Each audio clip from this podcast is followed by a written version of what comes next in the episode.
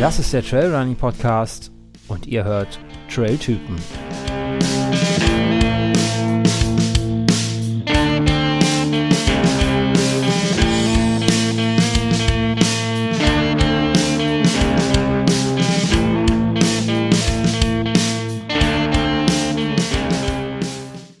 Ja, hallo und herzlich willkommen zu einer neuen Episode der Trailtypen. Ich glaube, wir sind aktuell bei Episode 117 im Trailrunning Podcast. Ähm, und heute geht's schon wieder nach Österreich. mein Gast ähm, ist, ja, wo sitzt du, Tom? Ich sitze momentan in Graz. in Graz, also andere Ecke von Österreich. Ähm, vielleicht hat der eine oder andere die Stimme schon erkannt, ähm, wobei man dich, glaube ich, eher meistens laufen sieht ähm, mit mir dabei. Kann ich, kann ich, besser. Kannst du besser, meinst du? Das werden wir gleich sehen. Ähm, ich denke, denke, sprechen wirst du auch ganz gut können, äh, von deiner Geschichte erzählen. Ja, ähm, mit mir heute hier ist Tom Wagner. Hallo. Hallo, servus.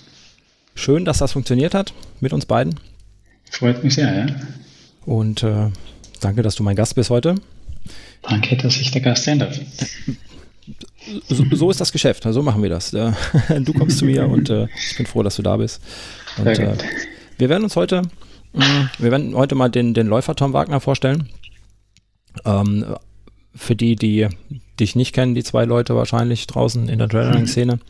Ähm, und äh, mal so ein bisschen erzählen, wo du herkommst, wie du zum Laufen gekommen bist, ähm, was dich beim Laufen hält und ähm, ja, und noch so die eine oder andere nette Geschichte, die, die uns noch einfällt zwischendurch, ähm, die erwähnenswert wäre. Und ähm, ja, ich denke, das wird dann heute unser Thema sein.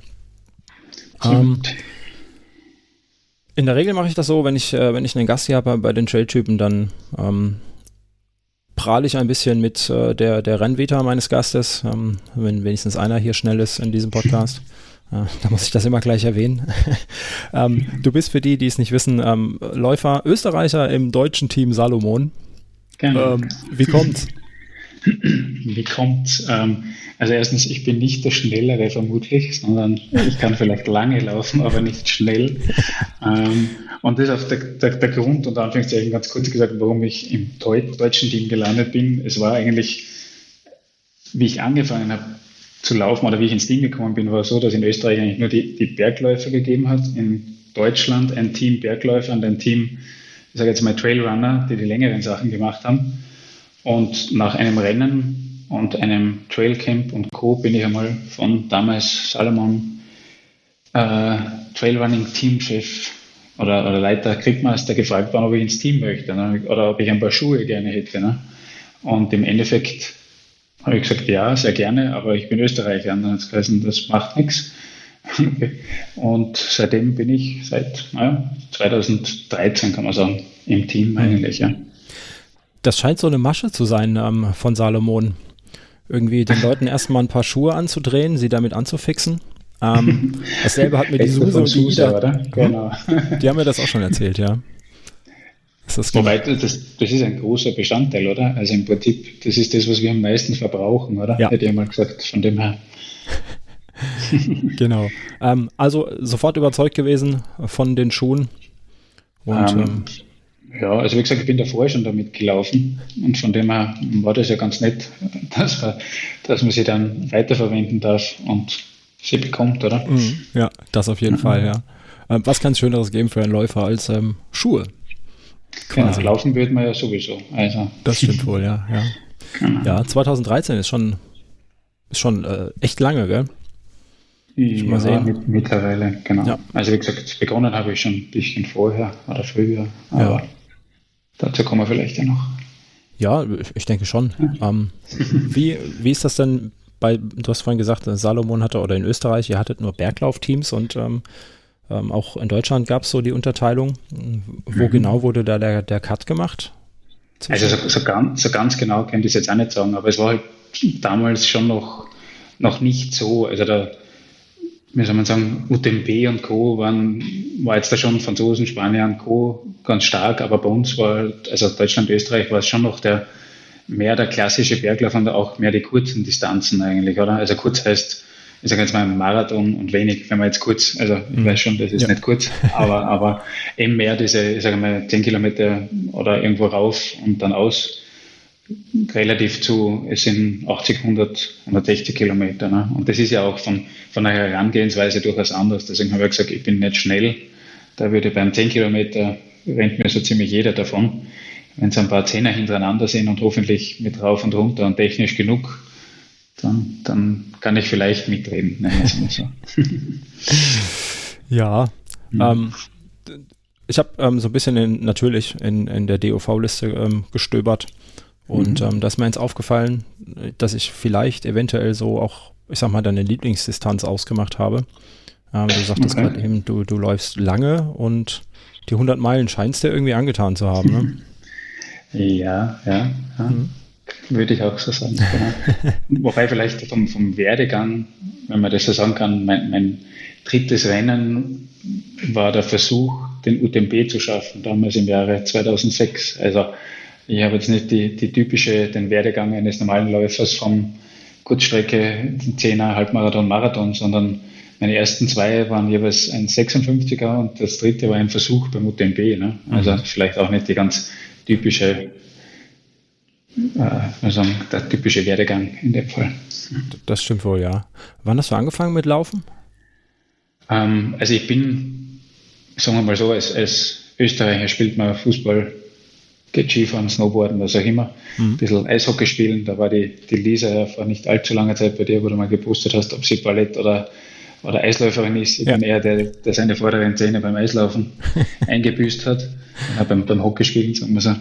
Und eigentlich dann ziemlich lang beim Klettern, sogar zwischenzeitig Motorradfahren, also Endurofahren, Motocrossfahren.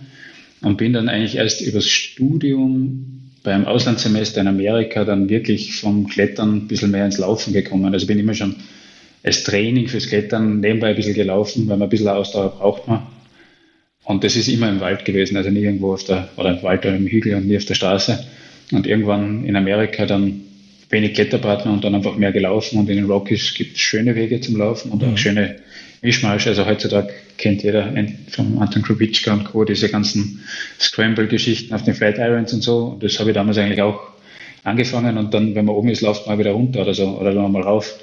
Und das war irgendwie so mein Einstieg. Und dann, wie ich wieder zurück nach Österreich bin, ist halt das Klettern immer weniger geworden und das Laufen ein bisschen mehr geworden. Mhm. So, so hat das eigentlich dann überhand genommen. Ne? Und das ist im Endeffekt 2005, kann man sagen, wirklich losgegangen. Also jetzt auch schon ein bisschen her. Ja, ist schon ein paar Tage her. Ich überlege gerade, was ich 2005 gemacht habe. Ähm, gelaufen bin ich da noch nicht. Hatte ich, glaube ich, noch andere Sachen im Kopf. Ähm, mhm. Wobei wir gar nicht so, so unterschiedlich sind. Ähm, also vom Alter her meine ich jetzt. Äh, sind gar nicht so weit auseinander. Nur zwei Jahre. Okay. Ähm, ja, spannend. Ähm, zieht sich auch wieder durch, durch alle guten Läufer. Äh, früh angefangen mit Sport, ähm, vielseitig mhm. gewesen. Klettern scheint so ein Ding zu sein, was äh, vielen Leuten hilft irgendwie. Ja, also zumindest für die technischen Sachen und, und einiges, was ich gerne mache, sagen wir so, da, da hilft es schon, also auch von der Trittsicherheit, sei es jetzt rauf oder runter. Ne? Mhm.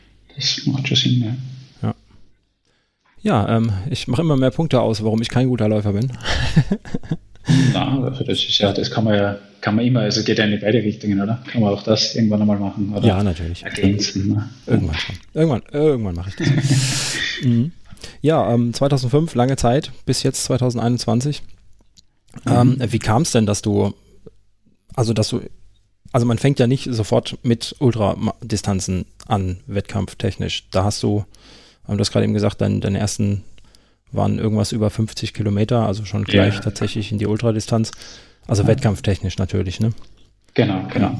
Also heißt natürlich, dass ich schon davor auch zumindest Richtung, Richtung, ich sage jetzt mal Marathon-Distanz gelaufen bin, aber halt auch immer nur von mir zu Hause auf den nächsten Hügel und noch einen Hügel oder so mhm. und das einfach ausgedehnt habe. Und dann war halt meine vier Stunden oder Co. unterwegs und dann habe ich diesen Lauf entdeckt, der nicht allzu weit von, von mir daheim weg ist. Und das ist eigentlich so ein, ein Staffellauf, wo, man, wo drei Personen laufen. Und man kann es auch alleine laufen. Und das hat schon wieder gereicht, dass man sagt, passt, mache ich alleine. Dann, dann bin ich keinem anderen zu langsam oder muss auf mich warten oder sonst irgendwas. und habe mich da alleine angemeldet und das ist dann eigentlich ganz, hat Spaß gemacht, sagen wir mal so. Die Zeit war ziemlich egal, sagen wir mal so. Mhm. Und auch die Platzierung, aber es war schön, super Gegend, coole Veranstaltung.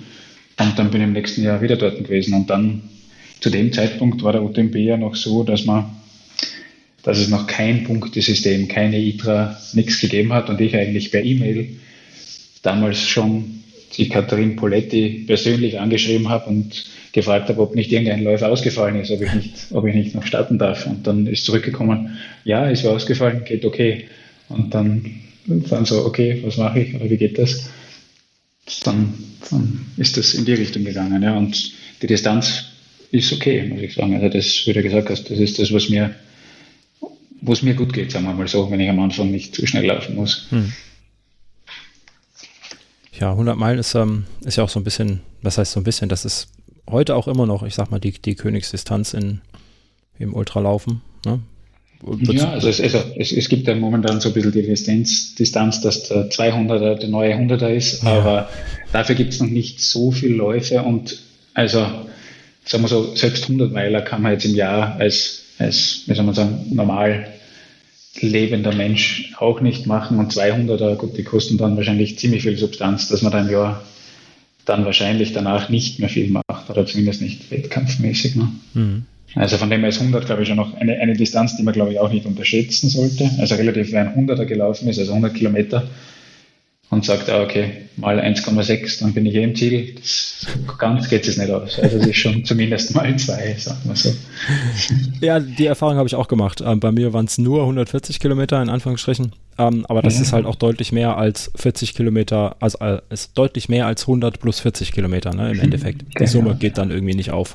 Ähm, das war der Kobold, oder? Genau, das war der, war der Kobold, ja. Genau, genau. Also vielleicht ein gutes Beispiel ist auch der wenn man jetzt sagt Lavaredo oder so, ne, das sind 120, 125 sind jetzt eigentlich immer und da sagt man eigentlich, das ist wirklich nicht so viel mehr als 100, oder? Wenn man mhm. jetzt vergleicht Zugspitze zu Lavaredo, sind beides durchaus mit Laufbahnpassagen, sagt man, das ist nicht so viel mehr, aber danach merkt man schon, dass diese 25 mehr einem oder 24 mehr einem schon ein bisschen was mehr gekostet haben. Ne? Mhm, auf jeden Fall, ja. Ja, hm. da ist was dran. Ja, dieser, dieser 200-Meilen-Trend, ähm, ist ja, glaube ich, vor ein paar Jahren wie alles immer aus den USA, glaube ich, rübergeschwappt. ähm, bin ich mal gespannt, wann sich das, ob sich das bei uns etabliert, ob unsere Szene schon ja. groß genug ist. Wobei eigentlich, eigentlich muss man sagen, wenn, wenn man so sieht, ist eigentlich der, der, der erste 200 Meiler in dem Sinn ist eigentlich ähm, Tour de Jean ne? mit mhm. seinen 330 Kilometern in ja. dem Sinn. Das ist eigentlich fast das und, und natürlich technisch, also viel mehr Höhenmeter und Co. Das sind die amerikanischen Sachen ja fast fast laufbar, auch wenn die, wenn die sehr schön ausschauen und sehr, sehr coole Gegenden durchlaufen. Ne?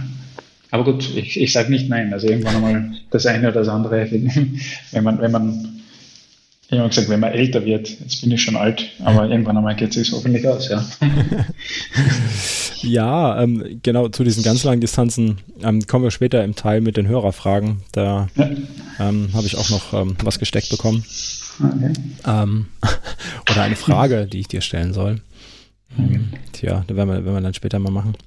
Okay. Ja, ähm, den, gerade eben den Lauf, den du angesprochen hast, deinen ersten Ultra, das ähm, ist der Fa Ultra an der Falsch, ne? Ultra Alpin Marathon.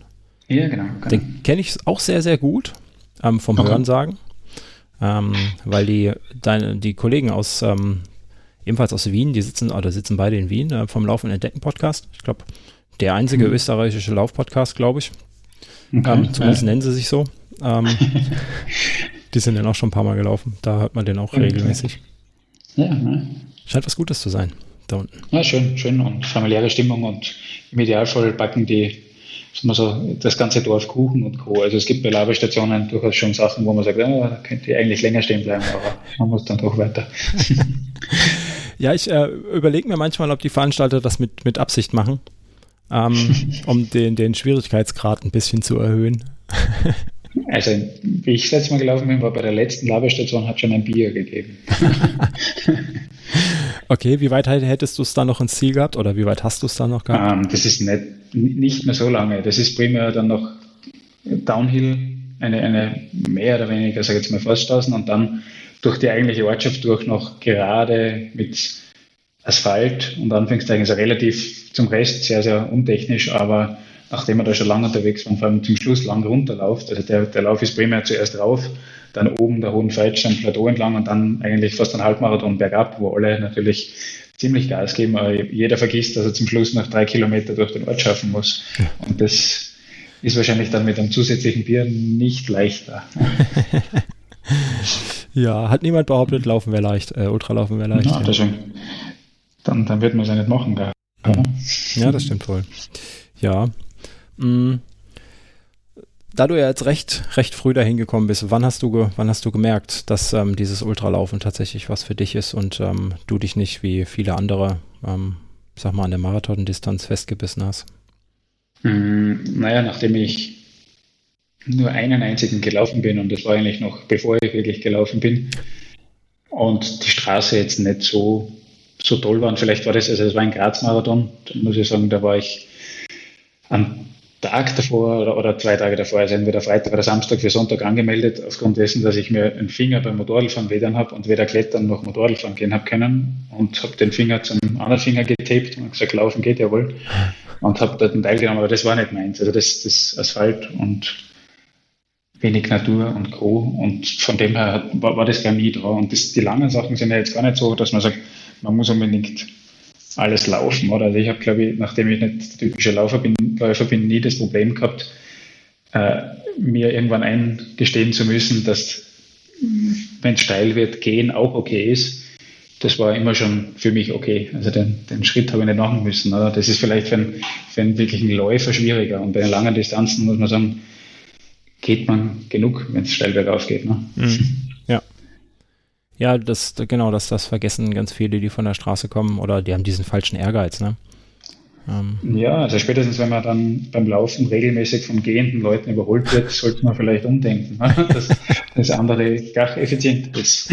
Ja, ja, das, du, du sagst das gerade schon ganz schön. Ähm, das ist auch was, was mir in diesen langen Distanzen äh, gut gefällt. Ähm, es ist nicht, nicht primär Laufen, sondern ähm, es ist einfach schnellstmöglich von A nach B mhm. kommen oder eben diese Strecke genau, bewältigen. Und da gehört auch manchmal. Ja, ja, da gehört also, auch Du, du bist ja Gast. Erzähl.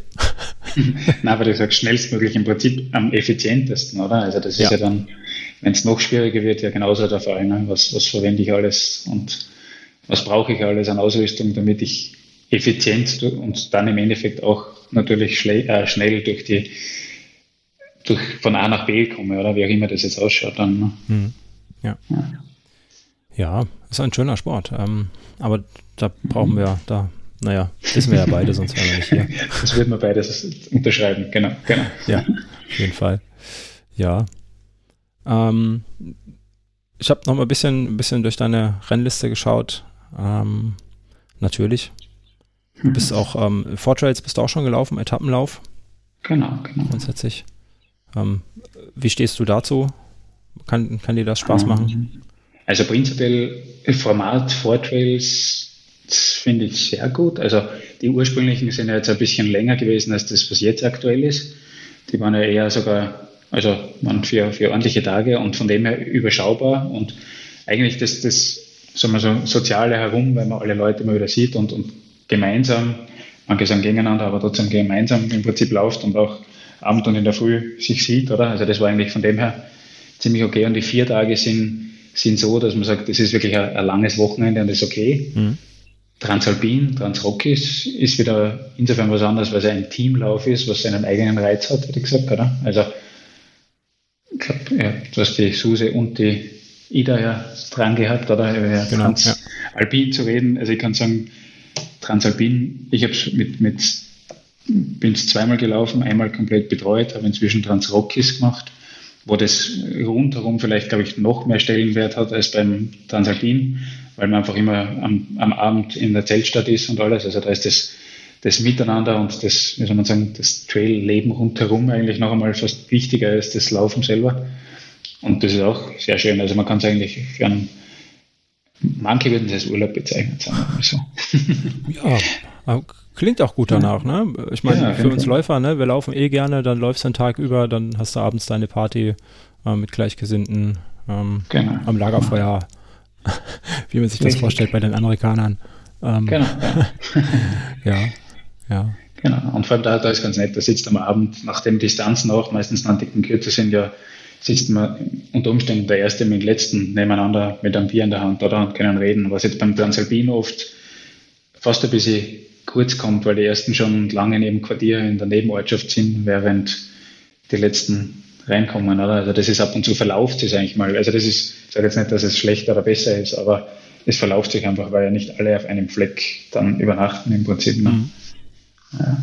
ja. ja, stimmt. Das äh, kann, kann ein großer Vorteil sein, ne? wenn man ein, ein Basecamp hat, genau, wenn man sich genau. über den Weg läuft, ja. Also spätestens beim, beim Duschen oder Zähneputzen, ne? dann halt ja. irgendwie. ja, feine Sache, mhm. feine Sache. Ja, auf jeden Fall. Also mhm. zu empfehlen. Tja. Mm, wie war denn so dein, ähm, so grundsätzlich das, das verlorene Jahr? Ich sage immer, es ist ein verlorenes Jahr, 2020. Ähm, wie, wie, hast du mhm. das als, du bist ja kein Profi, muss man dazu sagen. Ne? Ich, ich bin kein Profi, ne? Also du hast auch noch einen das. richtigen Job, in Anführungszeichen. Genau, genau. Also ich, also ich darf zwar ab und zu in meinem Job eine bezahlte Skitour gehen oder auf den, auf den Berg oder über den Berg gehen, um ein paar Wasserproben zu sammeln oder als Hydrogeologe. Also das, den Luxus habe ich, sagen wir so, aber es ist trotzdem ein 40 Stunden plus Job. Also mhm. von dem her. Aber gut, ab und zu kann man könnte man es als Grundlagentraining sehen. Ne? Das ist jetzt auch okay. Aber 2020 war durchaus jetzt für mich persönlich nicht schlecht. Also, wie gesagt, ich, ich lebe Gott sei Dank in einer Stadt, wo man in einem Kilometer im Grünen ist und die Hügel rauflaufen darf. Das sind jetzt keine monströsen Berge und der Schweizer würde sagen, bei uns ist Flachland, aber ich kann immer laufen und ich kann auch immer rauf und runter laufen. Also von dem her war das jetzt Corona-bedingt bei uns gut, ohne Probleme und glücklicherweise, ich durfte A, den, den Chiemgauer wieder mal laufen, der ist veranstaltet worden, weil er doch nicht das Riesenrennen ist. Und es ist gerade in einer Zeit reingefallen, wo das, wo das umsetzbar war. Mhm.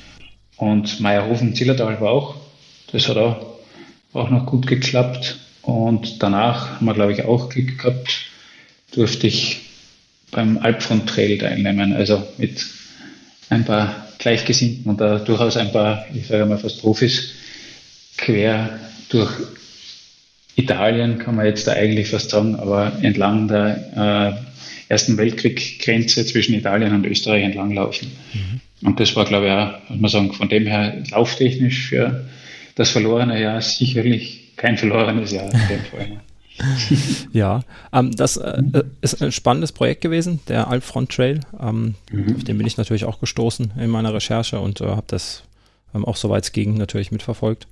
Ähm, ja. Das war nicht, war nicht das erste, erste Rennen, und nein, ist natürlich kein Rennen, aber das erste Projekt, Abenteuer dieser Art, sondern mhm. ihr seid 2019 ähm, auch den Wallrun gelaufen. Ist auch so ein mhm an der innerdeutschen Grenze. Ähm, da ist jetzt natürlich die Frage, wie kommst du als Österreicher dahin, aber ähm. Na gut, also in, innerdeutsche Grenze, also klar, es ist die innerdeutsche Grenze, aber auch in Österreich hatten wir die Grenze natürlich zu Tschechien hin und Co. Also mhm. von dem her. Und gut, in, in beiden Fällen war Organisator oder, oder Ideehaber und, und Organisierer Philipp Reiter, oder? Als mein, mein Teamchef in dem Sinn. Und bin gefragt worden. Also wie gesagt, ich bin jetzt nicht der, der Profiläufer und Co., aber ich laufe genug, dass diese Sachen auf die Dauer und über mehrere Tage wahrscheinlich durchhalte und vielleicht vorteilhaft nicht unbedingt das Alpha-Tierchen, sondern ich, ich kann hoffentlich auch mit anderen. Oder ich glaube, so, das ist der Grund, warum ich auch nach dem Wallrun auch beim Alpha Trail mit durfte. Weil du dich benommen hast. Weil ich mich benommen habe, genau. das, ist, äh, das ist schön, ja, sehr schön, ja.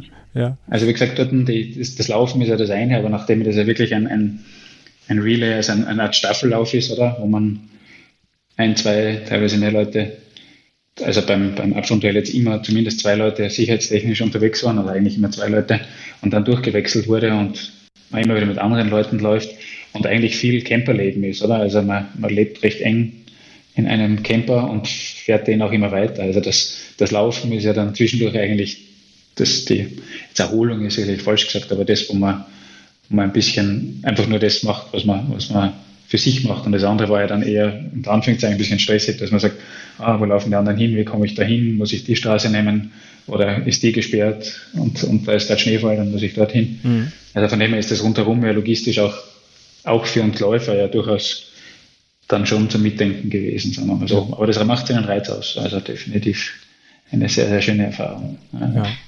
Also dann wart ihr als Läufer sowohl Läufer, ne, laufendes Personal, als auch, mhm. ähm, ich sag mal, äh, Crew nebenbei? Bis zu einem gewissen Grad definitiv. Also wir haben natürlich, also es waren mehrere Camper und in jedem Camper waren halt, ich sage jetzt mal im Schnitt, also so vier Personen Camper und irgendwer musste ja auch fahren. Ne? Also wir haben schon, es war Kamerateam, Kamerateam dabei und rundherum was im Prinzip teilweise aber man hat durchaus auch selber gekocht, man ist selber gefahren und oder man hat sich das irgendwie aufgeteilt. Von dem her, und man muss sich jetzt erst zusammen, zusammenraufen, wäre jetzt übertrieben, aber ausmachen, wer was wie. Und im Prinzip ist schon den ganzen Tag planen. Ne? Also auch wenn man erst am Abend läuft, trotzdem muss man schauen, wie geht es den anderen, wie geht es dahin, wo kann ich den anderen irgendwie helfen oder so und mhm. dann noch schauen oder nicht ganz vergessen, dass man selber am Abend auch einmal läuft. ja, genau, man muss sich da auch so ein bisschen darauf vorbereiten, ne? rechtzeitig gegessen haben, ähm, genau, genau. Genau, seinen, seinen Tag da einfach nach Plan. Ja. Ähm, ihr wart beim Alpfront Trail, wart ihr zehn Läufer ne, aus Deutschland, mhm. Österreich und Italien. Also quasi allen Ländern, die damals eben an dieser Grenze gekämpft haben. Genau, so genau. Grob. Richtig, ja. ja. Also, je nachdem, also Österreich war damals halt noch auch ein bisschen größer, oder? Also da wird halt jetzt, jetzt Österreich ein bisschen, schaut ein bisschen mickrig dagegen aus. Also da, da, da fallen dann noch einige Nationen oder würden noch dazu reinfallen, aber prinzipiell, genau, das war die, die, die Grundidee, genau. Ja. Ja, ja vergisst, man, äh, vergisst man gerne, ähm, dass sich in den letzten, ich sag mal, 100 Jahren äh, einiges auch an, an den, den Landesgrenzen getan hat äh, in Europa, genau, genau. dass da ja. ständig Bewegung drin war. Richtig. Und ähm, ja, diese Bewegung ist ja in aller Regel leider ähm, auch mit Krieg, Leid und Elend verbunden. Ähm, bis, bis zur heutigen Zeit irgendwie leider. Richtig, ja. ja. Ähm, Aber gut, gerade deswegen ist ja diese, waren ja diese, oder sind ja diese Projektideen eigentlich im Prinzip, dass man die Geschichte, also für uns direkt selber jetzt die Geschichte eigentlich noch einmal bis zu einem gewissen Grad erlebt oder auch entlang der innerdeutschen Grenze zu laufen und entlang der der ehemaligen Mauer oder den, die Reste, die noch da sind, oder teilweise gar nicht die Reste, sondern dieser, dieses grüne Band zu laufen und nach links und rechts zu schauen, oder? Das ist schon, schon einerseits beeindruckend, andererseits beängstigend, oder? Und ich glaube, aus der Geschichte sollte man schon lernen. Ne? Also das war auch immer der Hintergrund. Ja. Für uns selber als Läufer sicherlich noch intensiver, aber es ist zumindest probiert worden, das auch in Filmen und Co. ein bisschen rüberzubringen. Und das da ein bisschen beizutragen, war schon, war schon ganz nett. Oder? Ganz, interessant. Ja, kann ich mir gut vorstellen. Ähm, in dem, äh, zumindest, also auf jeden Fall in dem Wallrun-Film ähm, gab es ja immer wieder Passagen mit, ähm, ja, mit, mit äh, Zeitzeugen von damals, die, genau. wo man gesehen hat, dass ähm, ja, ihr zum Teil, beziehungsweise Philipp auf jeden Fall immer, immer da Gespräche geführt hat und rumgeführt worden ist. Genau, ähm, genau. Das einfach mal sehen. Was ja ganz spannend ist, ähm, du und ich, wir sind ja alt genug, um das äh, miterlebt zu haben, zumindest so mhm. grob. Du noch bisschen, äh, ja, zumindest so grob. Also ich habe es noch in Erinnerung. Also sagen wir so, ich kann mich als Kind noch durchaus erinnern, wo der Herr Hesselhoff im Lederjackerl teilweise an der Mauer steht oder so. Also sagen wir so, der Großteil, der mitgelaufen ist von Wolf, hat sich an das, kann sich an das nicht erinnern, weil ja. er da noch nicht, oder weil sie da noch nicht geboren war. Ne? Da ist die Ida zum Beispiel ja, im Interview gehabt. Ne? Also ja. da war sie noch nicht auf der Welt. Aber in dem Fall ja, ganz vage ist es, es gibt schon noch was, ja. Mhm. Ähm, ja, ähm, äh, wo du gerade von der IDA sprichst, ähm, das ist ein, ein, guter Punkt, um ähm, soll ich dich ganz lieb grüßen von der IDA? Die hat nämlich ähm, auch eine, eine Zuschauerfrage eingestreut oder eine Zuhörerfrage. Ähm, sie lässt fragen, wer denn den Staffelstab beim Wallrun verschlammt hat. Kein, kein Läufer. Kein Läufer? ja, das, also wie gesagt, wir, wir sind ja wir sind ja in der, Ost, in der Ostsee angekommen, oder? In dem Fall. Ja. Und wenn, das, wenn du das Video siehst, da bin ich der Erste, der da ins Wasser köpfelt im Prinzip. Und da war er noch da. Wie viel mehr sage ich, glaube ich nicht. also sagen wir so, ich habe ihn aus dem Wasser zurück raus mitgenommen. Aha, das, okay. Das muss man, glaube ich, so, so muss ich es, glaube ich, sagen, weil sonst klingt gar als hätte ich den versenkt da irgendwo. Ja, ja, ähm, so Insider sind immer ganz spannend. Ja, immer ganz lustig. Hat sie auch erzählt, ne? Dann war plötzlich einfach, äh, also ihr hattet an dem Staffelstab ja natürlich eine Uhr dran, ne, zum Tracken. Genau. Für die Übergabe und äh, ja, hat sie, ja. hat sie auch erzählt gehabt. Ja, ja. Ganz spannend. Ja, schade, aber wie gesagt, vielleicht, wenn es wirklich im Wasser gelandet ist, vielleicht schwemmt es noch irgendwo an. Das wäre doch mal was. Ja, genau, eine spezielle Flaschenpost. ähm, wie lang sind denn die Sunto-Uhren wasserdicht? Na, wie lang weiß ich nicht, in welche Tiefe. Wie lang ist eine andere Frage. Ja, Und bei Salzwasser mm, oder bei ja, Ostsee-Brackwasser. Gut, aber das ist ja okay. Sind nicht auch Uhren, oder kommen ja von, so nicht auch Uhren her, oder? Also das sollte funktionieren. Wir werden es vielleicht irgendwann erfahren, wenn äh, sich einer freut und, ähm, und plötzlich eine, eine äh, fast 1400 Kilometer lange Aktivität auf Strava auftaucht. Ähm. Äh, dann werden wir sehen, wer es gefunden hat, das Ding. Ja, hoffen wir es. Ja, ja, das wäre doch mal schön. Gerne. ähm, ja, lass uns nochmal noch mal zum Alpfront Trail ähm, gehen. Mhm. Nachdem du den Wall reingelaufen bist, gehe ich jetzt mal einfach davon aus, dass ähm, ähm, das für dich, ja, ich sag mal, selbstverständlich war, da mitzulaufen, ne? Ähm, so von der ganzen Idee her. Ja, also sagen wir so, selbstverständlich. Ich, es hat mich sehr gefreut, dass ich wieder gefragt worden bin, oder? Mitzumachen. Ja. Und das war ja vom, vom, vom Team her durchaus ein Unterschied. Also, wie gesagt, den Wallrun war jetzt da primär Salomon, Teamkollegen und, und Co. und das und entlang, also Alpha Trail waren jetzt wirklich querbeet aus allen möglichen Sparten, von sagen wir Skibergsteiger bis zur ehemaligen Olympiasiegerin Biathlon bis hin zu wirklich Trailläufer, die das professionell machen, oder? Muss man sagen. Und von dem her war das schon cool, dass man da trotzdem mit hat dürfen und mit solchen Leuten dann im Prinzip den Camper teilen darf. Ne? Also, wie gesagt, ich, ich habe im, im Stockbett hinten im Camper geschlafen und über mir Marco de Gaspari, oder? Also, das war schon okay. ja. und, und ein sehr, sehr, also, er redet schon so viel wie ein typischer Italiener, hätte ich gesagt, aber ein extrem netter und äh, auch sehr geschichtlich interessierter Mensch, muss man mhm. sagen. Also von dem her sehr viel gelernt und mit ihm war es echt lustig zusammen zu laufen. Also zwei Etappen bin ich mit ihm gleich gelaufen am Anfang. War, war für mich schon eher schnell, nachdem er schon zügig unterwegs ist. Aber war, hat echt Spaß gemacht. Ja. Mhm. Ähm, mhm. ja, ihr habt euch da, habt ihr oder, oder habt ihr, ich, ich formuliere es mal als Frage, habt ihr euch mhm. da relativ schnell gefunden, so als Team? Ähm, ich, also das, was ich beobachten durfte und konnte, hätte ich gesagt, ja, eigentlich schon. Also was wir da gemacht haben, ist eigentlich trotzdem geschaut, dass, dass jeder mit jedem einmal Lauf zu kurz gegangen ist. Das ist natürlich auch dann logistisch gar nicht so viel einfacher, weil du ja dann auf einmal im Ziel im anderen Camper bist und dort wieder die Sachen mitnehmen musst, dass du dort was zum Umziehen hast, weil es doch, also wir haben von kurze Hose, kurzes Leiberl bis äh, ja, Regenjacke, äh, Regenhose und drunter noch drei Schichten. Eigentlich alles gehabt. Das heißt, das war von dem her zum Durchwechseln, aber somit hat jeder mit jedem einmal fast oder fast jeder mit fast jedem eine Etappe gemacht und das, da lernt man sich schon ganz gut kennen, oder? Also mhm. das ist von dem her in dem Sinn, also positiv, muss ich sagen, kennen. Ist jetzt nicht so, dass sich da irgendwer in die Haare bekommen äh, wäre. Ne? An einer geschichtsträchtigen Grenze. Ähm, da sollte man sich dann, glaube ich, auch nicht mehr in die Haare bekommen. Ähm, alle Konflikte ausgeräumt zwischen den Nationen. Ja. Aber gut, es war schon, es war schon lange, oder? Und ich glaube, das hat schon jeder gemerkt. Also es ist schon trotzdem an die Substanz gegangen. Die Tage waren lang, teilweise, teilweise nass und kalt und, und schon intensiv. Aber gut, deswegen, deswegen machen wir es ja. Also mhm. es war jetzt ja nicht so geplant, als wäre das ein Wellnessurlaub, oder? Also, ja.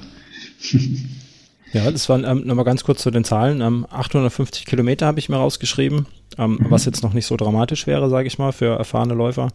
Ähm, aber ich denke, die 55.000 Höhenmeter, die da knapp mhm. angegeben sind, die machen das Ganze natürlich dann ähm, äh, sehr genau. anspruchsvoll. Genau, genau. Ja. Aber es war sehr, sehr abwechslungsreich, sagen wir mal so, weil doch alles dabei, vom Start am, am Meer weniger und dann doch bis zum Stilfserjoch. Also ein, ein paar ein paar Meter weniger war es dann in Wirklichkeit offiziell dann schon, weil man, weil man aufgrund von den, von den Schneebedingungen nicht immer alles genauso machen konnten, wie mhm. wir wollten. Einfach sicherheitstechnisch. Also es war so schon ordentlich Schnee, wo manche gesagt haben, oh, wirklich, ja, nein. Aber, aber war alles gut im Rahmen und da sind dann auch die Kilometer, selbst wenn sie flach sind, gar nicht so einfach, wenn man einen ordentlichen Gegenwind hat und bis zu den Knie im Schnee steckt. Ne? Ja. Aber gehört dazu. Also wir haben ja, muss man sagen, mit der Ausrüstung, die wir haben und in Aussicht, dass man in spätestens vier, fünf Stunden eigentlich wieder im Camper ist und eine warme Dusche hat, relativ zu dem, was damals an Ausrüstung da war und wie lange man da irgendwo im Schützengraben gelegen ist mit, mit Null Ausrüstung und keiner Verpflegung, oder ist das, sagen wir so, ist unser Jammern schon, schon ein ziemlicher Luxus gewesen. Ne? Ja, wenn man es so sieht, auf jeden ja. Fall, ja, genau. Hm, ja. Ja, ähm, am 10. Oktober 1920, ähm, also quasi 100 Jahre davor, kurz rechnen, ich habe mich letztes Mal schon mal irgendwie ganz, ganz peinlich verrechnet, aber ja, ähm, sind 100, 100 Jahre, ähm, wurde damals äh, Südtirol äh, von, von Italien annektiert. Genau, genau. Ähm, und seitdem, also ich weiß, dass ich als, als äh, junger Mensch und als Kind da immer sehr, sehr verwirrt war, ähm, warum Tirol und Südtirol getrennt ist. Mhm. Und die einen Italiener sind und die anderen Österreicher. Genau, und, und trotzdem reden viele in, im Italienischen, also im Südtirol trotzdem Deutsch. Ne? Ja. genau. Ja. Ähm, jetzt weiß ich mittlerweile auch warum. Ähm, ja. Äh, fließende Grenzen in Europa. Genau, genau. Ja. Ja. Was, ja, was ja unser momentaner Luxus, also jetzt da nicht Corona-Zeiten mit, mit Grenzkontrolle und Co., aber generell ja unser momentaner Luxus ist, oder? dass wir eigentlich ohne groß nachdenken zu müssen, auch beim Laufen entlang von einem Grat und dann einmal, egal ob wir nach links absteigen oder in den Westen und dort in einem anderen Land sind und wieder zurück, ohne Probleme eigentlich, oder? Wo wir uns nichts denken müssen. Ja. Das ist nicht ewig lang her, wo das, wo man das wahrscheinlich nicht überlebt hätte. Ne? Hm. Ja, vergessen auch ganz, ganz viele, ähm, ja. Dass das, ja, also ich sage mal geschichtlich, wie du schon sagtest, quasi vorgestern war. Mhm. Ähm, dass, dass man sich das noch nicht erlauben konnte und auch, ähm, ja, einfach, wie du schon sagtest, Passkontrollen ja eigentlich keine Rolle mehr spielen äh, innerhalb von Europa. Ähm, mhm. Klammert mal jetzt mal so die Letz-, das letzte anderthalb Jahre quasi aus. Äh, genau, das, das, das, ist wieder was anderes. Genau. Ähm, genau. Aber davor, ich weiß, ich habe selber Verwandtschaft in Frankreich sitzen, ähm, mhm.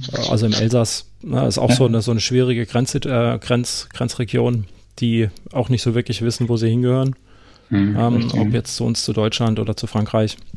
Genau. genau. Ähm, ja, das ist einfach, ja, ja, für uns heute selbstverständlich, dass man da hin und her wandern kann, wie man möchte. Richtig, ja. ja. Genau. Ja, umso schon. Die Leute, die Leute suchen, haben sie es eh nicht ausgesucht, oder? Also da, da haben ja die, am Beginn auch vom Ersten Weltkrieg, da waren ja Österreicher und Italiener ja Nachbarn, Fischerkollegen, Freunde, oder? Also das war jetzt, wie der Krieg begonnen hat, ja jetzt gar nicht so, dass man sagt, der eine kämpft gegen den anderen, weil ich gesagt, warum, oder? Ich, ich kenne den ja, das ist mal ja. unter Umständen mein Schwager sogar, ne? Oder sonst irgendwas. Also das ist ja, die Grenzlinienziehung ist ja meistens nicht das, was die Leute dort im Leben machen, oder? Hm. Also. Ja. Ist alles, alles sehr willkürlich. Genau. Ja. Umso besser, dass wir sie jetzt eigentlich auch gar nicht mehr haben.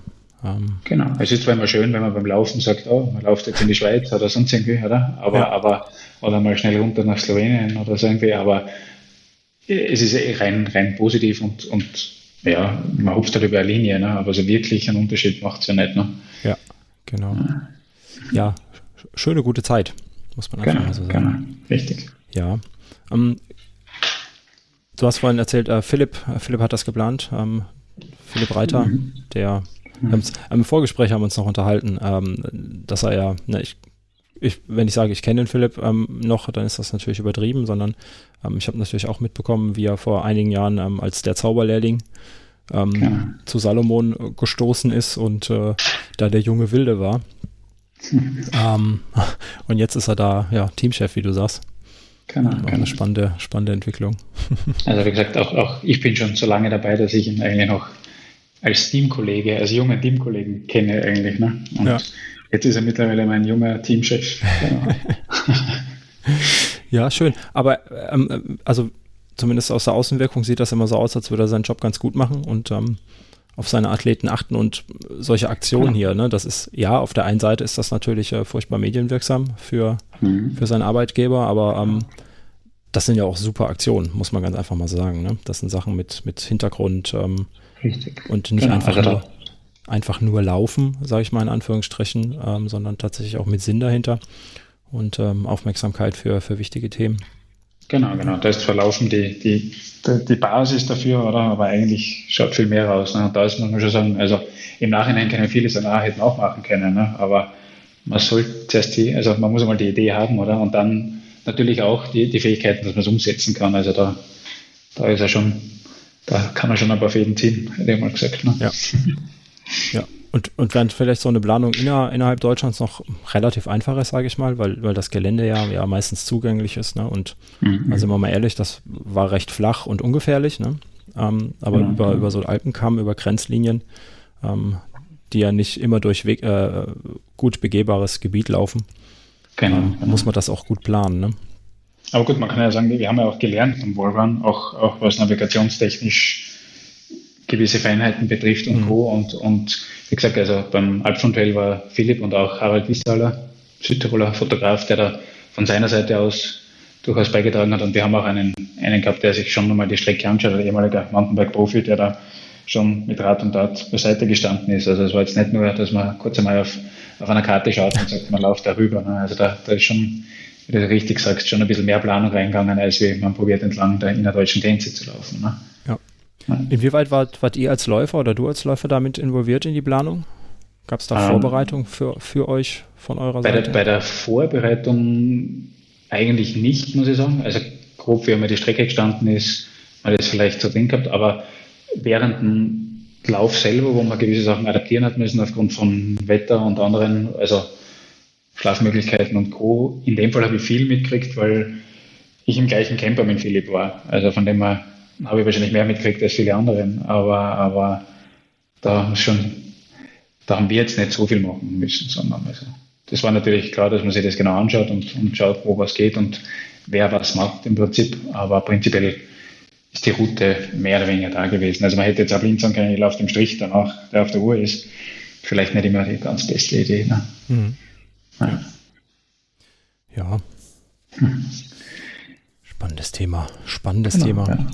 Aber gut, das ist ja, gehört ja dazu und das ist ja ein Teil davon, dass man sagt, wir, man läuft etwas, was man nicht unbedingt vorher schon dreimal sich angeschaut hat. Gewisse Gegenden kennt man vielleicht, aber gewisse Gegenden waren schon super Neuland und gerade auch bei unterschiedlichen Wetterbedingungen dann wirklich Neuland, ne? weil es halt unter Umständen spät worden ist und man die Marmolator in der Nacht irgendwie probiert, um zu umschiffen irgendwie. Ne? Hm. Ja. Genau. ja. Kann man ausrechnen, wie, wie lange wart ihr unterwegs? Wie viele Etappen seid ihr gelaufen? Ähm, zu schnell gefragt. Ähm, acht Tage, oder? Glaube ich jetzt, oder? Sechs bis 14, ja. ja. Oder waren es, muss jetzt, also kann, kann jetzt einen Blödsinn sagen, wenn ich das richtig im Kopf habe. 6.10. bis 14.10. genau, wart ihr unterwegs. Okay. Hier, ja. Okay. Mhm. ja. Acht Tage, sagst du, äh, ja, ist ähm, trotzdem Tagesleistung im Schnitt 85 Kilometer? Nee, ähm, gar nicht. Na, war ein bisschen, Bisschen mehr sogar, ne? Ja. ja, ein bisschen mehr teilweise, ja. Also es waren schon, waren schon auch Hunderte dabei. Ja. Und, genau, genau. Sagen wir so, da, da, zu viel geschlafen haben wir nicht. Das kann man, kann man glaube ich, sagen. Also wir nicht viel, Kameraleute, Philipp noch weniger. ja. Das aber auch, ähm, jetzt wo ich die Zahlen so vor mir sehe, auch, auch, auch sehr sportlich, auch für Profis, ne? Also für ähm, ja, ja. Also, ja, wenn man, also ich sag mal, so flach 80 Kilometer am Tag oder 100 Kilometer am Tag. Das ist das eine. Ähm, wenn man aber noch mit Navigation äh, durch die Berge muss und auch mal so ein Hunderter hat ähm, und am nächsten Tag nochmal ran muss, äh, ist ja. das. Ist das also wie gesagt, es ist ja von uns keiner einen Hunderter am Tag gelaufen. Ne? Das war ja ihr, habt das, ihr habt das ja geteilt, ne? Ja, stimmt. Genau, gesagt, genau, ja. richtig. Aber es waren schon, schon lange Tage und, und man kommt trotzdem auf ordentlich Kilometer und auch auf ordentlich Höhenmeter. Also war schon, war schon gut. Ne? Mhm. Wie lang waren eure, eure Etappen so im Schnitt? Hast du das im Kopf, wie viel ihr zu laufen um, ähm, hattet? Im, also es waren schon, ich sage jetzt mal, nicht, also bis Marathon, mhm. ähm, nicht viel mehr. Also in Summe, ich bin glaube ich nicht ganz 300 Kilometer gelaufen in den acht Tagen. Höhenmeter habe ich jetzt nicht im Kopf, aber waren, waren ordentlich. Ausreichend, ausreichend. ausreichend, genau, genau. Ja, ja, ja. Glaube ich gern. Ähm, Gibt es für 2021 ein Projekt? Weißt du da schon was? Können wir uns schon ähm, auf was freuen? Na, kann, kann, ich nicht, kann ich nichts erzählen oder wurde ich noch nicht eingeweiht in dem Fall. Also, also nichts, was jetzt da in diese Richtung jetzt, wenn du meinst jetzt von Philipp oder so kommt. Also da bin ich noch nicht im Bilde gesetzt oder weiß ich auch nicht, ob ich da irgendwie mit berücksichtigt werde. Ne? Ja, ich Aber kann schon sein. Also, also irgendwas, irgendwas, glaube ich, im Hinterstübchen ist immer am Arbeiten beim Philipp, hätte ich gesagt. Also von dem her hoffen wir das Beste. Ja. Ähm, ja, wir werden ja sehen, wie, wie die Wettkampfsaison äh, dieses Jahr anläuft genau. oder abläuft, ja. sagen wir es mal so. Also da muss man, glaube ich, schon sagen, Alp von Trail in einer normalen Wettkampfsaison, da werden, also für mich vielleicht nur eher, dass ich sage, ich kann mir da, ich, ich nehme mir die Zeit und will mir auch die Zeit nehmen, aber für viele, die da doch eher das professionell fast machen, muss man sagen, da wäre wahrscheinlich schwierig, dass sie das in einem normalen Jahr so machen könnten, oder? Also das war der, der Vorteil auch noch bei der Umsetzung dann von dem, dass da, keine Ahnung, Dani Jung, Hannes Namberger und Co. da wirklich dabei waren, ne? dass sie das ausgegangen ist. Mhm. Ja. ja. Ja, es passt, in, passt schwer in irgendeinen Trainingsplan oder in einer, in einer Vorbereitung, in eine Peri Periodisierung. Ja. Wenn man sich da zehn Tage über die Alpen schlägt. Genau. Ähm, oder acht. Ja. Ja. Genau, genau. Mhm. Hast du für, hast du selber für 2021 irgendwelche Wettkämpfe geplant? Ähm, ja, also im Endeffekt, nachdem, also es sind schon einige Sachen, die jetzt bei uns irgendwo in der Gegend ist, sowas wie Meierhofen steht unter Umständen wieder am Plan. Also ich wäre eigentlich auch Istrien die 100 Meilen oder in dem Fall die 100, also sind jetzt 110 oder so gelaufen als Western States Qualifier, weil den brauche ich jetzt ja auch immer noch. Also muss er, muss er heuer noch irgendwie was zusammenkriegen, dass ich wieder meine Lose, die ich schon im Kopf habe für Western States, irgendwann einmal gar umsetzen kann, sagen wir mal so. Aber der ist auch schon wieder verschoben auf Ende September. Also im April ist Kroatien lauftechnisch oder generell großveranstaltungsmäßig schon alles wieder abgesagt, leider. Ähm, Teilnahme, also zumindest in Österreich, ich hoffe, dass es passieren kann, weil es eh nicht so ein riesen Starterfeld hat, ist ein, für mich auch Premiere ein, ein Backyard Ultra.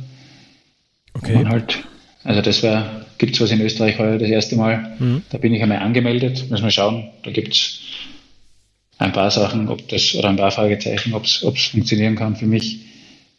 Äh, und wo wir schon angemeldet sind, schauen wir mal, von wegen langen Distanzen beim PTL mit zwei Freunden, das heißt UTMB Langversion mit selber navigieren und großen Rucksack und dem Dreierteam. Okay. Also das sind, ich glaube, 290 Kilometer mit 30.000 Höhenmeter äh, und Gletscherquerung und Co. Also man hat seinen Helm mit, man hat was alles mit. Also von dem her, das wird auch spannend. Das ist also so ein bisschen die Non-Stop-Variante im Prinzip, weil man, man, darf schlafen, man kann schlafen, aber man muss nicht.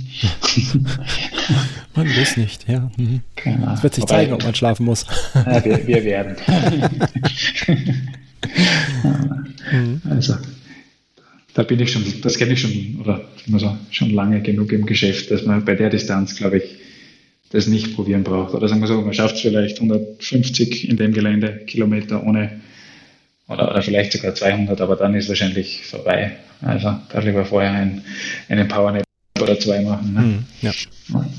Das ist auch, auch was, ähm, wo, wo sich vielleicht einige oder ich mir auch lange Zeit keine Gedanken gemacht habe, ähm, ums Thema Schlafen. Ähm, ich habe da aber ein enormes Problem mit auf den langen Distanzen, auch schon auf den 140 Kilometer werde ich auch schon sehr müde, also ich bin da auch sehr langsam unterwegs.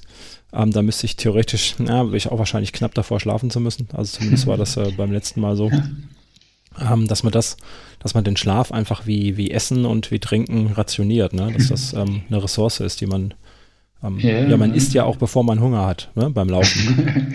ja, hoffentlich, hoffentlich. hoffentlich. Aber mit Schlafen ist schwierig. Also es gibt sicher, je nachdem, wann, wann der Lauf auch startet, oder? Und dann spätestens, wenn es in die zweite Nacht geht oder so, dann, dann merkt man sicher was. Ähm, und dann ist halt die Frage, ne? ein, ein 10 Minuten, Viertelstunde, 20 Minuten Powernap ist vielleicht im ersten Moment total viel Zeit, oder, die man, die man liegen lässt, mhm. aber unter Umständen rendiert sich das wieder. Ne? Also, aber gut, wenn es einem gut läuft, also, er hat gesagt, dass die 100 Meilen, also da ist normalerweise schon so, dass man, dass man für das keine Zeit hat, nennen wir es einmal so. Ja. Und, und ja, das hoffentlich rum hat, bevor es wirklich eine, eine, ein, ein, zweiter Tag wird. Ne? Ja, im besten Fall auf jeden Fall, ja, da hast du recht, ja. ja. Mhm. Ja, du hast gerade eben Backyard angesprochen. Mhm. mhm. Da gibt es auch, ähm, gibt's auch eine, eine, Zuhörerfrage. Der Steve, Steve auch, mhm. ähm, von dem ich dich auch äh, lieb grüßen soll. Äh, viele Grüße an okay. die Rakete aus Graz, schreibt er. Ähm, okay. Der interessiert sich besonders für deine Backyard-Vorbereitung. Ah, mhm. also was ich dafür mache, oder mhm, wie? Genau. Hm, nicht, nicht, also was ich zumindest geschafft habe, ist bei mir vor der Haustür raus eigentlich eine Runde zu finden, die ziemlich genau die Distanz hat. Also vielleicht soll man kurz sagen, was das ist. Also im Prinzip macht man ja, ist die Idee von diesem Lauf, dass man ja 6,7 Kilometer mit, je nachdem, irgendwie relativ flach, sagen wir mal so, in einer Stunde lauft, den Rest der Stunde nutzt, um Essen, Trinken, Schlafen gehen und dann Beginn der nächsten Stunde wieder am Start steht. Das heißt, man sollte schon einmal üben, solche, unter Anführungszeichen, nicht schnelle Runden eigentlich zu machen und dann wieder kurz Pause zu machen und weiter zu laufen. Ne? Mhm. Aber so weit bin ich noch nicht, dass ich da jetzt großartig Stunden investiert habe, um die, diese Runden zu machen. Also eher habe ich dann zwei, drei, vier hinten, hinten angehängt, aber jetzt nicht wirklich die, die obligatorische Pause noch. Aber das, das ist sicher ein wichtiger Teil davon. Und klar, da wird Schlafen sicherlich ein Thema, weil im Endeffekt, das, da geht es nicht ums, wer schneller läuft, sondern wer länger läuft. Ne? Und das mit minimalen Zeiten, um überhaupt zu schlafen. Also von dem her wird das spannend. Also das ist für mich eigentlich ein Schauen, schauen wie mein Körper reagiert. Das kenne ich natürlich auch noch nicht. Mhm. Wobei die, die lange Distanz, die ja liegt, ähm, aber mit 160 Kilometern wirst du wahrscheinlich, das wären dann ähm, ja, wirst du nicht so weit, nicht so weit kommen, ne? Schätze ich mal. Das ist genau, also es ist so ausgelegt, dass man äh, die, die Distanz der 6,7 Kilometer ist so, dass man genau nach 24 Stunden hm. eigentlich die 100 Meilen hat. Ne? Ja. Und also bis jetzt, wenn ich es richtig im Kopf habe, ist der Rekord bei, ich glaube, 68 Stunden. Ne? Also man verbringt da schon einige Zeit auf einer Runde. Ja. Mal schauen. Weißt du was über das Starterfeld ähm, für bei euch in Österreich, wer sich da alles ähm, hat? Nicht allzu viel, außer zumindest der, der die Frage gestellt hat, sollte dabei sein. ah, dann will er also Tipps haben. Aha, dann verraten wir besser nicht so viel. ah, nein, da werden, wir, da werden wir schon noch plaudern. also da bin ich, da gibt es keine Geheimnisse, glaube ich. Ja. Also hast du noch, noch keine ähm, äh, spezialisierte Backyard-Vorbereitung? Mhm, nein, das nicht. Also was ich, was ich eher mache, ist bei mir ein Hausberg oder so, letztes Wochenende einfach den Hausberg rauf und runter und das halt einfach wiederholen, dass man dieses, ich sage mal, die gleiche Strecke mhm. öfters macht, weil das ja ein bisschen, also zumindest für mich, jemand, der wahrscheinlich Bahnläufer ist, würde sagen, das ist eh gewohnt, immer in dem Oval da die gleiche Runde zu drehen. Für, für mich ist es eigentlich, Laufen ist eigentlich von A nach B oder wenn dann eine schöne große Runde eigentlich, ne? aber nicht, nicht im Kreis. Also von dem her ist das sicherlich mental ein bisschen was Neues, genau. Mhm. Ja, das, äh, ja, das, das Format reizt mich auch. Ja, weil, wie du vorhin schon sagtest, da geht es im Prinzip ja nicht darum, ähm, äh, wer schnell ist und wer nicht, sondern wer die Zeit ideal nutzt, diese Stunde. Ähm, ja, in genau. einer Mischung von, von, ja, sag mal, äh, Ruhen und Laufen. Da gab es ja letztes Jahr ganz, ganz spannende ähm, äh, ja, Strategien, ne? wenn man sich so die Rundenzeiten mal anguckt. Ähm, ich glaube, die beiden Belgier, der ist Karel. Karel Sabe, ja. Genau, ähm, der war ja, meine ich, relativ schnell jedes Mal in jeder mhm. Runde und ähm, hatte dann entsprechend lange Schlafenszeiten. Also lange in Anführungsstrichen, weil. also ich meine, du kannst sechs Kilometer oder knapp sieben Kilometer noch so schnell laufen, also so viel Zeit bleibt da von der Stunde nicht mehr übrig, die du genau, ordentlich verwerten kannst. Ähm, und äh, gab auch natürlich welche, die ja so zehn Minuten Ruhezeiten noch hatten, ne, regelmäßig und, und, dann alle, was weiß ich, drei, vier, fünf, sechs, sieben Stunden ähm, mal fünf Minuten mehr rausgelaufen sind ähm, und tatsächlich zu schlafen. Genau. Ähm, das ist ganz spannend, das, äh, das Thema Backyard. Aber das ist jetzt mal, also wenn es stattfindet, hoffentlich, dann ist es einmal ein, ein wie soll man sagen, Kennenlernen in ja. dem Fall. Aber das glaube ich schon, muss man schon sagen. Ja. ja, und dann mal schauen, wie es läuft, ne? Richtig, genau. ja. Ja, ich denke, so soll, sollte man da auch unbedingt rangehen an, äh, an das Ganze, weil ich glaube, man hat es ja, also du hast es eh nicht in der Hand, wie weit du kommst. Ähm, Ne, wenn es dir gut geht, dann hast du es sowieso nicht in der Hand, wie weit du kommst, weil dann ähm, musst du aufhören, wenn dann dein letzter Mitläufer aufhört. Ähm, ja. Kann natürlich dann auch schon. Es gab ja letztes Jahr auch, auch Rennen, die irgendwie, ich hab's nicht, nicht mehr genau im Kopf, aber die ähm, fast, ähm, ich will nicht sag, sagen, lachhaft oder lächerlich wenig Runden hatten mhm. ähm, weil einfach der zweite Mann ausgestiegen ist wegen irgendwas, ne, weil er einfach nicht mehr konnte. Genau, genau. hast du dich vorbereitet auf äh, voll den Mega-Schlag und möchtest unbedingt ähm, nach, nach äh, in die USA fliegen. Und dann Klar. kommst du da an mit äh, Qualifizierungsrunden zwölf Stück oder so. Ähm, richtig, du konntest richtig, dich ja. absolut ja. nicht beweisen. Genau, genau. Ja, das ist äh, super spannend. Das ist schade, aber das, das hat man nicht in der Hand. Genau, genau. Ja. Ähm, Steve fragt auch noch nach einem Barclay-Marathons oder den Barclay-Marathons. Ähm, ja. Passt auch gut in dein Schema, wenn du sagst, du bist nicht schnell. Ja, richtig. Also wie gesagt, Navigieren und Co. Also nicht, nicht immer, dass ich das super kann, aber prinzipiell kann ich es und auch das Gelände lesen bis zum gewissen Grad. Und der, das Format ist super spannend. Also von dem her, da ist auch wieder der Schlafentzug eher das Problem. Ne? Und, ja. und aber rein theoretisch, ich glaube, also ich würde nicht Nein sagen, definitiv, aber ich weiß ja wohl, also beim Chiemgauer, um auf den zurückkommen, ist 2000, was jetzt überlegen, 13, sind wir mit, einem, äh, mit einem Amerikaner zusammengelaufen, der den als jüngster gefinisht hat, der auch Bedwater als jüngster gefinisht hat.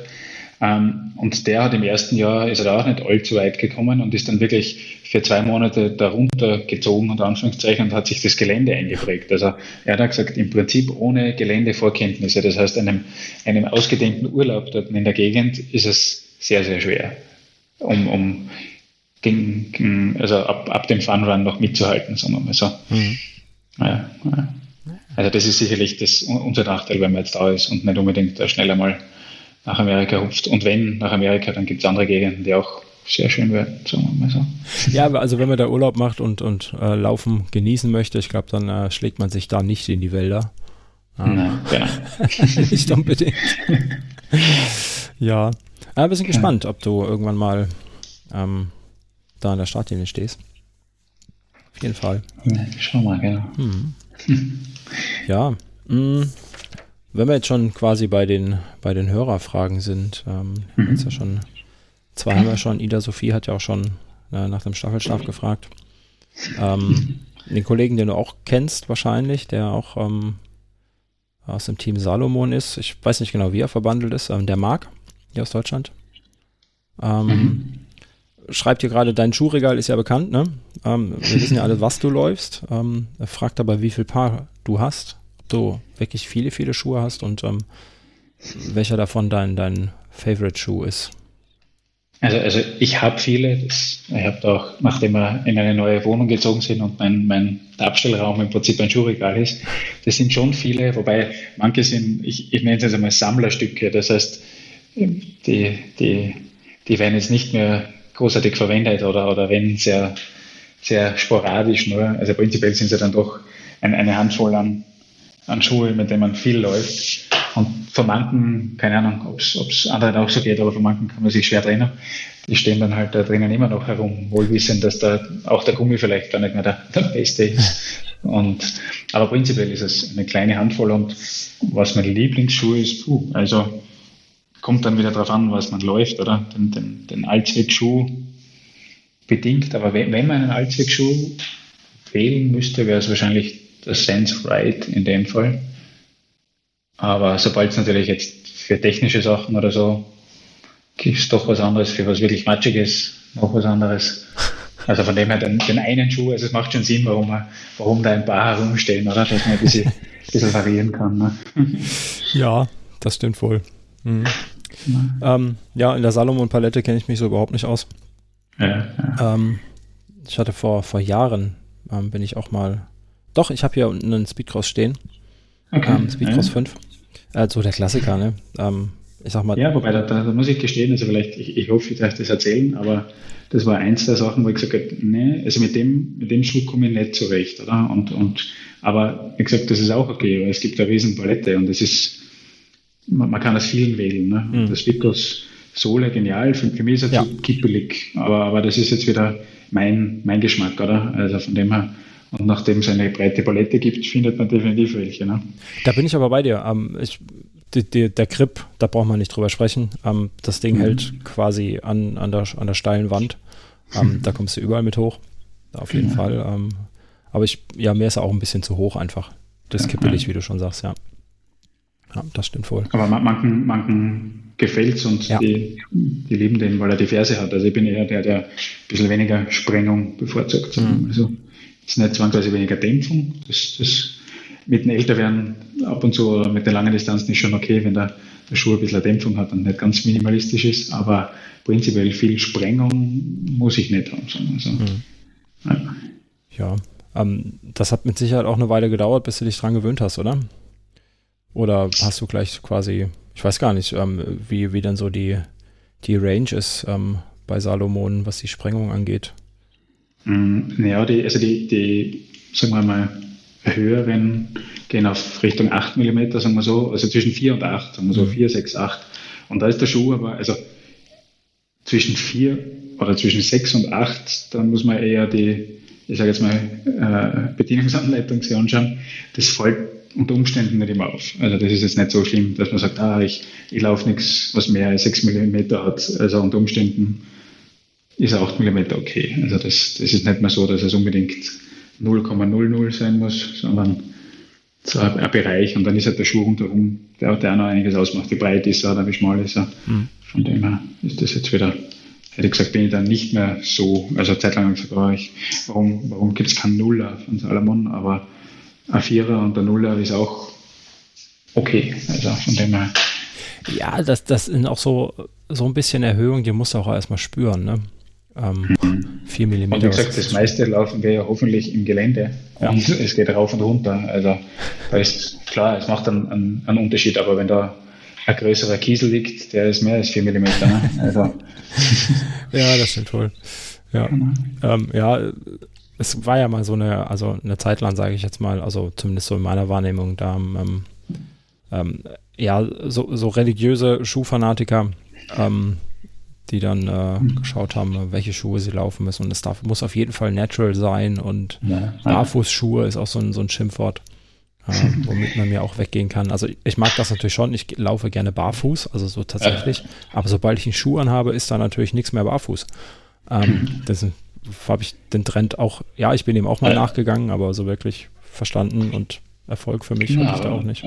Also rumprobiert haben, glaube ich, die meisten mal leider ein bisschen geschaut. Aber barfuß ist jetzt, da, das eine ist die Sprengung, das andere ist eher, wie viel Platz haben die Zechen, oder? Also das ist ja auch wieder ein Unterschied. Und es gibt da schmale und breite Salomon-Schuhe oder Hocker oder was auch immer. Ne? Und mhm. mittlerweile immer mehr Marken, die, die auch extra breite Modelle anbieten oder so. Ne? Also da ist ja jeder von uns hat andere Füße und da muss man einfach probieren. Also das heißt nicht, weil Kilian Jonet den Schuh läuft und Roofcroft den Schuh läuft, ah, Roofcroft, ja, dann heißt nicht, dass der für mich der richtige ist, oder? Also von dem her ja. muss man es ausprobieren. Kostet unter Umständen ein, zwei, drei Paar Schuhe. ja. aber, aber man sollte ja durchprobieren. Also deswegen, wenn du gesagt hast, was mein Liebling oder was der Lieblingsschuh ist, man variiert ja im Prinzip ein bisschen, oder? Also zumindest mache ich so. Mhm. Also ich habe nicht nur einen, mit dem ich laufe, bis er kaputt ist und schaue, dass ich einen neuen kriege.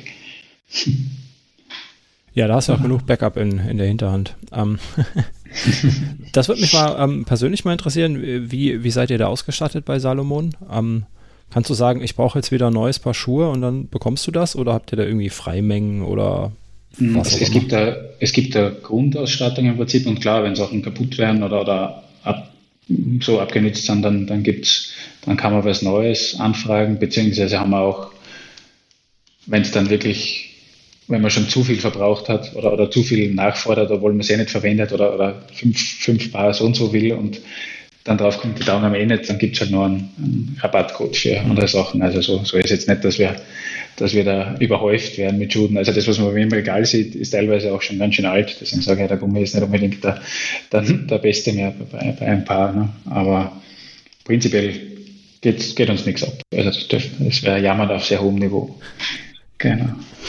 Das ist gut zu hören, ja. Hm. Ja, schön. Hm. Mhm. Jetzt ich gerade nochmal auf meinen schlauen Zettel gucken, ob wir noch eine Hörerfrage haben.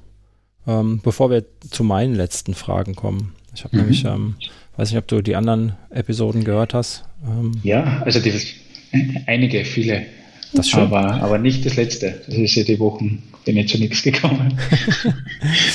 ähm, ja, ich habe ähm, immer so sag mal, drei Standardfragen, die ich ähm, zum Schluss stelle, die jeder meiner Gäste bekommt, ähm, die ich dir jetzt dann auch stellen würde. Gut. Und zwar die erste Frage wäre, ähm, wie motivierst du dich beim Laufen, wenn es mal schwer wird, was bei 160 Kilometern durchaus mal passieren kann, schätze ich? Ähm, also jetzt wirklich wettkampfmäßig oder im, im, im Training im Prinzip oder, oder, oder dass man überhaupt die Tür rauskommt, wenn es in der Früh oder am Abend schon. Ich sag mal, ja, entweder das, das ist dir freigestellt, wie, wie du dich motivierst, wenn es schwer wird, wenn Laufen mal keinen Spaß macht. Das kann ja am Anfang mhm. sein, das kann ja irgendwo in der Mitte sein.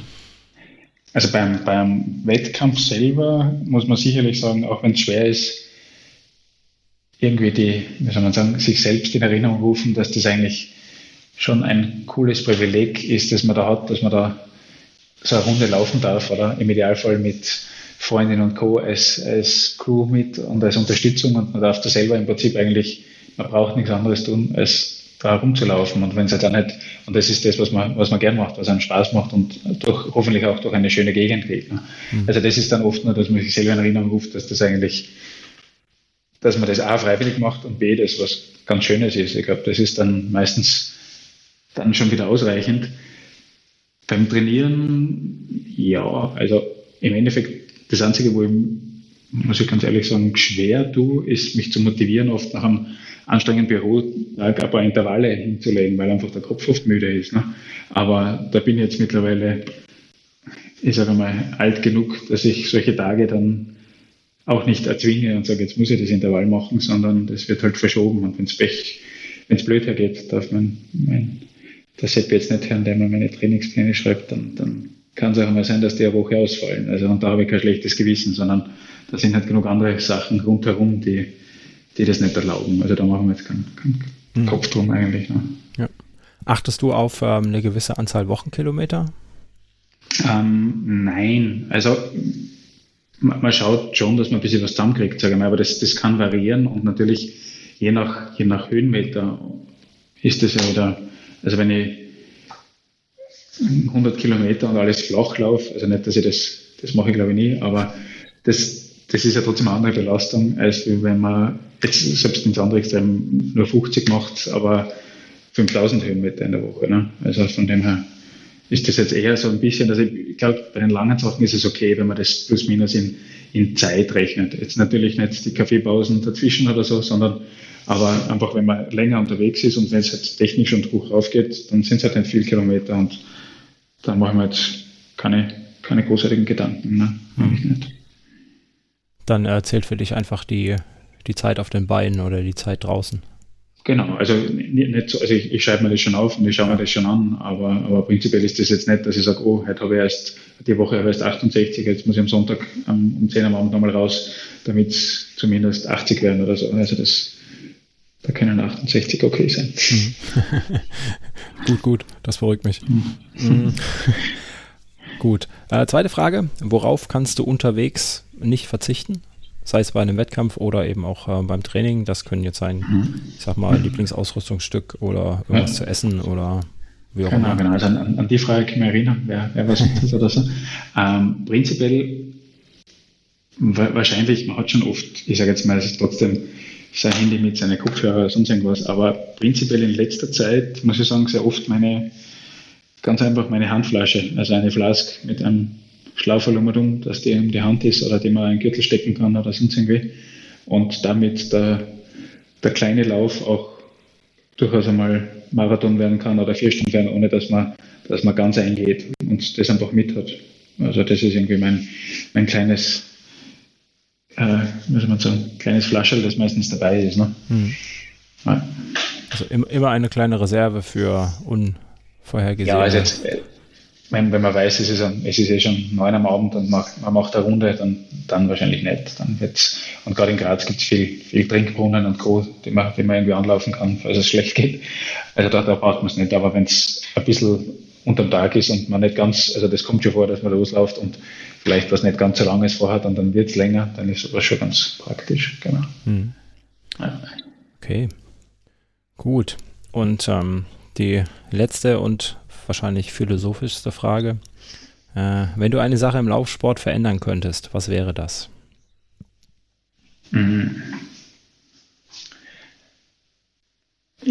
Also eigentlich würde ich ja vieles gerne ein bisschen behalten, sagen wir mal so, oder? Also so, so viel ändern muss es ja gar nicht. Also wie gesagt, UTMB, ich habe das das erste Mal 2006 laufen dürfen, wo das definitiv noch ein, ein kleinerer Rahmen war, als was das jetzt ist. Das heißt, ich freue mich über jeden, der da dazukommt. Und gerade jetzt Corona-Zeiten, viele Leute sind draufgekommen, dass das Laufen und äh, Waldwegerl und kleine Hügel und Co. eigentlich eine schöne Freizeitbeschäftigung ist und auch den meisten ganz gut tut. Aber dass man trotzdem, also was momentan ein bisschen bei uns zumindest zum Erkennen ist, dass, dass Leute unterwegs sind, denen die Wege nicht viel wert sind und die auch keinen Mistkübel kennen oder zumindest mhm. nicht den Mist mit heimnehmen. Also das ist das, was ich, was ich momentan ein bisschen ab und zu äh, ein bisschen schade finde, dass das zwar toll ist, dass die Leute die Natur entdecken, aber dass man ihnen trotzdem irgendwie klar machen muss oder sollte, dass sie einen Müll mit heimnehmen oder zumindest bis zum nächsten Mistkübel transportieren. Das ist eigentlich mein, was ich gern ändern würde momentan. Oh ja, da sprichst du ein, äh, ein heißes Thema bei mir an. Ja. Ähm, das ist auch eins meiner, meiner Steckenpferde, ähm, den Müll aufsammeln anderer Leute. Das mache ich total gerne ähm, auf meinen Hausstrecken. Wobei, wie gesagt, trotzdem nochmal, ich glaube, dass das sehr positiv ist, dass die Leute rausgehen ja. und das, das wertschätzen und auch ihr, ihre Umgebung. Also da in Graz sind, glaube ich, viele, die draufkommen sind, dass eigentlich ein, cooles Stadtumfeld haben oder teilweise sogar in der Stadt ganz coole Wege, mit denen man, auf denen man was machen kann. Hm. Ja. Ich bin mal gespannt, ähm, wie viel davon übrig bleibt. Ähm, ja, ist richtig. Ja. wenn wieder alle ihren, ihren, äh, ihren Sport machen dürfen, wenn sie alle wieder Tennis spielen dürfen und Fußball spielen ja, und äh, ins Fitnessstudio und dann ähm, ja. nicht mehr spazieren gehen müssen. Gut, das, das glaube ich schon. Also die Spaziergeher, weiß ich nicht, die werden sich wieder reduzieren im Jahr. Das ist schon richtig. Ja.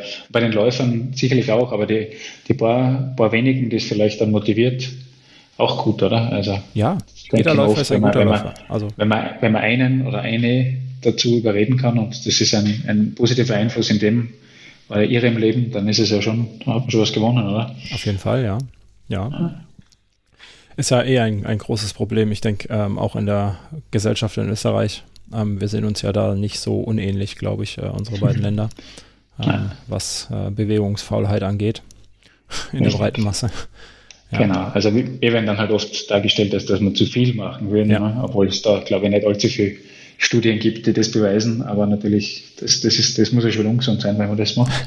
Aber, aber prinzipiell, dass man sich bewegt, das muss ja gar nicht zu viel sein, ne? aber wäre zu hoffen, dass das, oder zu wünschen, dass ein paar das beibehalten. Ne? Ja. Hast du bei dir in der Gegend ähm, so eine Art Lauftreff oder läufst du meistens alleine? Ähm, eigentlich gar nicht. Ne? Also ich bin, ich bin da, wie gesagt, ich habe ein paar Kletterkollegen und Co., die durchaus fit sind und bergmäßig und Co. unterwegs sind oder teilweise mit die Fahrradleiter und mit dem Rucksack unterwegs sind und die schon auch laufen gehen. Aber jetzt richtig Lauftreff, na eigentlich nicht. Also da bin ich, wie gesagt, eher da oder einfach vom, vom Arbeiten her ein bisschen zu un, ungeplant, dass ich das zu gewissen Zeiten schaffe. Ab und zu gibt es was, aber jetzt nichts Großartiges. Na, na. Mhm, okay. Ja, das ist auch ein großer Vorteil unseres Sports, ähm, dass man sehr, sehr flexibel ist. Genau, also im Prinzip gerade jetzt mit Winter und Co. Also eigentlich, ich laufe gerne im Regen und im Schnee genauso und Stirnlampe auf und raus. Oder? Also im Prinzip haben wir nicht, nicht allzu viel Ausreden, dass wir machen. Das ist ja eigentlich ganz schön, oder? Ja, das ist schön und, äh, und ungeschickt zugleich. Das wäre eigentlich keine Ausrede. Ja. ja, das stimmt, stimmt. Aber also ich, ich muss wieder sagen, ich, bin eben, ich laufe gerne im Regen und auch gerne im Gatsch. Also wie gesagt, Schottland oder so, das war immer, das habe ich immer sehr gut in Erinnerung. Aber auch deshalb, glaube ich, weil ich bei uns da gerne auch trainiere. Also wenn es ein Wetter ist, ist oft sogar für mich leicht rauszugehen, muss ich sagen, glücklicherweise. Das ist gut. Das Gefühl danach ist schön, wenn man wieder zu Hause ist. Bei der Dusche. Bei der Dusche, ja. ja. Und ähm, wenn wir mal ehrlich sind, Regen ist auch immer nur die ersten fünf Minuten schlimm beim Loslaufen. Ähm, also in aller Regel, ne? Genau, wenn es nicht zu kalt ist, ist ja. ja wirklich, also ein Sommerregen ist ja eigentlich was Schönes, oder? Also, ja. Da kann man nichts sagen.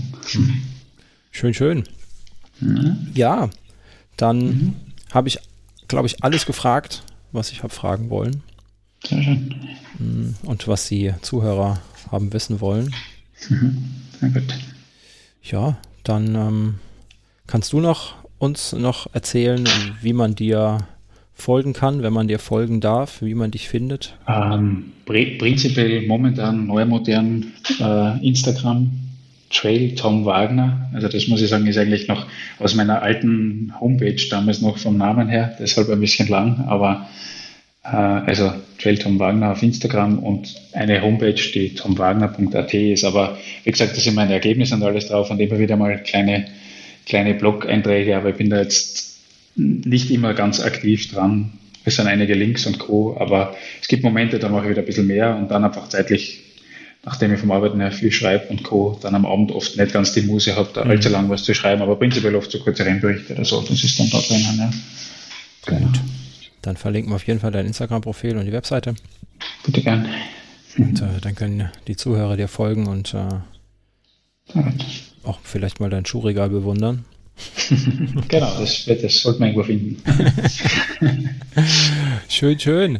Dann ähm, gebührt dir als Gast quasi gebühren die letzten Worte.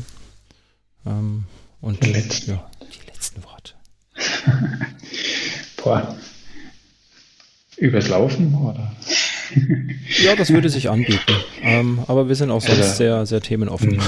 Also, wie gesagt, wenn, wenn man jetzt in die, in die Zukunft finden darf, ich hoffe, dass wir, dass die Rennsaison, also ich brauche keine Rennen, um, um, um laufen zu gehen, aber trotzdem ist es, was mir fehlt, sind eher nicht die Rennen, sondern die, die Gegenden, in denen die Rennen stattfinden, oder? Also wie gesagt, das war beim Klettern auch schon so, dass ich gern gereist bin und gern mir was Neues angeschaut habe und neue oder andere Leute kennengelernt habe. Und das ist eigentlich das, was momentan abgeht. Das Laufen habe ich vor der Haustür auch, aber irgendwo nach Kroatien, nach Amerika, irgendwo hinzufahren und was Neues zu sehen und auch was zu laufen mit Gleichgesinnten, das, das geht schon ein bisschen ab momentan. Also das hoffe ich schon, dass wir das, dass wir das wieder zurückbekommen, sagen wir mal so.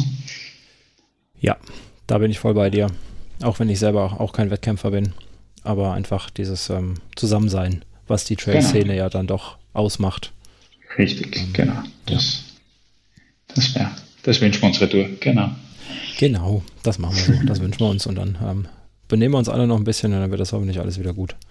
Genau, das machen wir. Alles klar, dann ähm, vielen Dank für deine Zeit. Ähm, ich sage danke. Ich weiß ja, dass du heute den ganzen Tag im Auto unterwegs warst. Ähm, ja. Passt gut. Quasi gerade eben erst nach Hause gekommen. Genau, genau. Ja, dann, äh, wie gesagt, vielen Dank für deine Zeit und ähm, ich sage danke. Schönen Abend noch. Ebenso. Tschö. Ja, gut, ciao.